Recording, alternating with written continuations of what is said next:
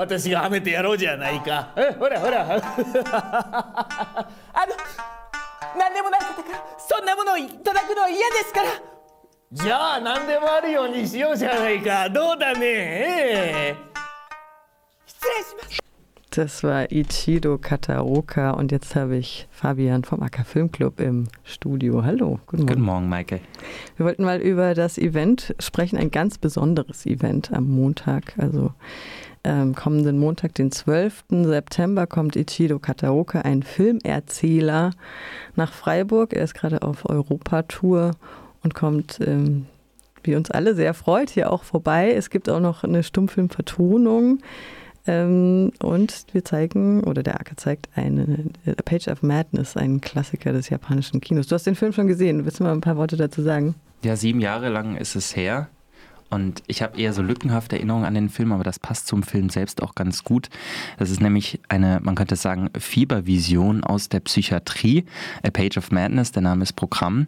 Es geht, wenn man das Ganze so ein bisschen runterbrechen möchte, um ja, einen Hausmeister, der in dieser Psychiatrie arbeitet. In dieser Psychiatrie sitzt ein, seine Frau. Und äh, zu Besuch kommt dann auch noch seine Tochter und das Ganze eskaliert so ein bisschen emotional, halluzinatorisch und ganz kann man der Handlung bald nicht mehr folgen. Ist auch gar nicht so wichtig, der Film weiß das selbst, deswegen gibt es auch gar keine Zwischentitel. Es ist wirklich ein, man kann sagen, ich glaube, 70-minütiger, genau, Fiebertraum, der da in Film gefasst ist von 1926. Genau, vorausschicken muss man, es ist kein Film mit Ton, deswegen kommt da der Filmerzähler auch zur Geltung. Mhm. Dazu gibt es auch noch Live-Vertonung von Barbara Lenz, steht hier auf der Website. Also das wird auf jeden Fall eine Performance der besonderen Art. Ähm, Benchi, die, die Kunst des Filmerzählens. Ich habe nur mal so grob irgendwie auf Wikipedia gelesen, ähm, was da die Geschichte ist. Weißt du mehr? Ja, das ist scheinbar bis zu Beginn des Tonfilms in Japan Usus gewesen, dass Menschen die Dialoge live vor Ort eingesprochen haben für das Publikum. Mhm mit, ähm, es wird sogar gemunkelt, dass der Tonfilm deswegen erst ein bisschen später in Japan ankam, als sich das so gut etabliert hatte. Und tatsächlich wurde der Film A Page of Madness, der 26 erschienen ist, zu Beginn auch mit einem Filmerzähler eingeleitet. Mhm. Also wir reproduzieren quasi das historische Setting. Tatsächlich ist der Film auch gut 50 Jahre verschollen gewesen und konnte außerhalb von Japan erst 1971 aufgeführt werden. Also wir reisen gewissermaßen in die Anfangszeit des Films im japanischen Setting zurück. Das ist wirklich ein besonderer Anlass, das kann man ganz ohne Bescheidenheit sagen. Wahrscheinlich auch eine einmalige Möglichkeit. Ähm, wenn ich das so richtig in Erinnerung habe, ist dieses Benchi ja auch was total, also japanisches, oder? Gibt es das sonst auf der Welt? Weißt du das? Ich überlege gerade auch. Ich denke, es gibt, ich glaube, ich habe gehört, dass es so FilmkommentatorInnen gibt. Also ja. man kennt ja beispielsweise auch auf jeder DVD die Audiofassung, mhm. dann spricht der Regisseur, die Regisseurin nochmal darüber. Aber ich glaube wirklich im Konkret, dass die Figuren im Film selbst von einer Person vor Ort repräsentiert werden, die diese Dialoge nachspricht. Das ist was Neues, denke ich. Mhm. Also altes Neues. Für uns neu, ja. einem anderen Setting alt. Ja, also ähm, ich habe das auf jeden Fall auch schon mal erlebt auf der Nippon Connection. Und ähm, ich meine, das war auch Ichido Kataoka. Er scheint da irgendwie eine Größe auf dem Gebiet zu sein. Und äh, über die Nippon Connection ist dann auch der Kontakt entstanden. Und es war wirklich, also es, es war halt mehr als nur so ein Live-Kommentar auf einer DVD. Es war einfach, er, er, spricht halt die Charaktere so wirklich mit, äh, mit verschiedenen Stimmlagen und intoniert. Und also es ist wirklich wirklich wahnsinnig, ähm, wahnsinnig beeindruckend. Ja, tatsächlich ist auch interessant, wie der Film entstanden ist. Der ist in einem historischen Setting entstanden, das ja ungewöhnlich ist. Also man kennt ja beispielsweise den surrealistischen Film eher so mit Luis Buñuel, Salvador Dali, ein andalusischer Hund, 1929 erschienen, wenn ich mich recht erinnere. Und der ist 1926, also in einem Setting, das noch vom westlichen Kino gar nicht so klar geprägt war. Und zwar von einem Autorinnenkollektiv, das, ich spreche das garantiert falsch aus, Shin Kankahuha genannt und dem auch der spätere Nobelpreisträger angehörte mit dem Namen Yasunari Kawabata. Der hat im Grunde das Drehbuch für diesen Film mhm. geschrieben. Und in diesem Kollektiv war scheinbar immer wichtig zu sagen, wir legen den Schwerpunkt nicht auf die quasi naturalistische Wiedergabe von Wirklichkeit, also so wie wir die Welt einfach sehen, sondern wir sehen die Welt durch diesen subjektiven Blick und entsprechend durch das Innere der Figuren, die diese Welt dieser Welt begegnen und was diese Figuren in die Welt hineinlegen.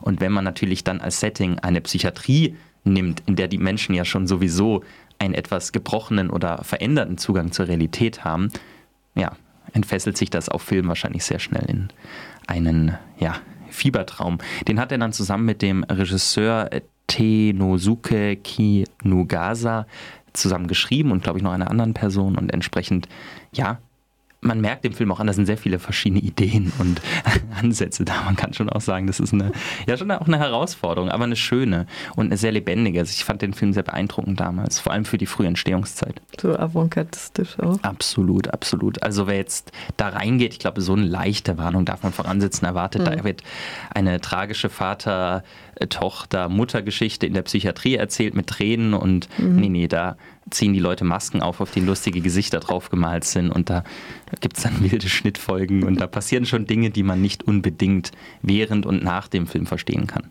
Also ein psychedelisches Kino erfahren eben in, mit allen Sinnen. Ich meine auch Ichido Kataoka, ich weiß nicht, ob er es nur so äh, dahin gesagt hat, er sagte, das sei sein Lieblingsfilm. Das ist schön. Er hat ihn sich ja auch gewünscht, ne? Ja, ja. ja. Wir hatten ihn ja angefragt und da mhm. kam dann gleich, heißt doch ganz klar, Page of Madness. Page of Madness ja. Den zeigen wir jetzt. Er ist ja gerade auf Tour. Ich meine, er liest das, äh, zeigt das auch in, in Leipzig oder Halle ist er gerade. Ja. Ja, ich kann nur betonen, was du gemeint hattest. Mhm. Also ich glaube, das ist eine einmalige Gelegenheit. Also so viel Werbung darf es sein und ich glaube, das ist auch wirklich zu sagen. Also so schnell kommt man da nicht zur Gelegenheit hin, sowas zu erleben. Und wir hatten es ja, glaube ich, schon am Rande erwähnt, Barbara Lenz macht die mhm. Musik. Genau, auch eine, ja, auch schon fast eine, eine Legende hier. eine kleine Legende in Freiburg. Ähm, ja, vielen Dank, Fabian. Ähm, Gibt es noch irgendwas zu sagen? Geht hin. Ich wollte auch gerade sagen, kommt, kommt, kommt. Es ist die Septemberzeit, man hat ja eh nichts zu tun. Freiburg hat dann so ein paar bescheidene, nette kleine Veranstaltungen, dann kommen wir am 12.09. um 20 Uhr im großen Hörsaal der Biologie. Das ist auch gut zu erreichen, also auch für Menschen, die uns noch nicht kennen. Man kann da gemütlich mit der Straßenbahn, glaube ich, zur Hauptstraße fahren. Das ist Tram, komplex. Tram, das ist komplex. Tram und ich, ich wir, wir verstehen auch uns auch Fahrrad. nicht. Ja. Kommt auf jeden Fall her mit dem Fahrrad, mit der Tram. Meinetwegen, euch sei es erlaubt, einmalig mit dem Auto. Und das geht auch. Das ist man wahrscheinlich sogar einen Parkplatz in Herder. Ja, stimmt. da ist ja sonst nichts los. Ja. Im großen Hörsaal der Biologie. Genau, A Page of Madness. Live vertont und live versprochen. Mhm. Das, das wird gut, das wird sehr stark. Im ja. japanischen Original, nee, stumm mit Erzähler. Es hat keine Titel und keine Untertitel, sagst genau. du? Üblicherweise, wenn man sich einen Stummfilm anguckt, kennt man diese kurzen okay, Inserts, ja. diese Zwischentitel, in denen den Figuren gewissermaßen in Schrift eine Sprache gegeben wird. Mhm. Das fällt hier komplett weg. Ich glaube, deswegen hat er auch ziemlich viel Freiheit. Mhm. Ich verstehe auch gar nicht, auf welcher Basis ja. er dann agieren wird. Es gibt natürlich ein Drehbuch, aber ich glaube auch nicht, dass dort Dialog vorhanden ist, der nicht im Film vorkommt, der nur mhm. für die FilmerzählerInnen ist. Also das wird sicherlich noch spannend. Also wir planen tatsächlich, das schon mal so ein bisschen off, auch noch ein Interview mit ihm zu machen. Vielleicht lässt sich mhm. da noch ein bisschen was erfahren. Das wird man dann hier auch auf RDL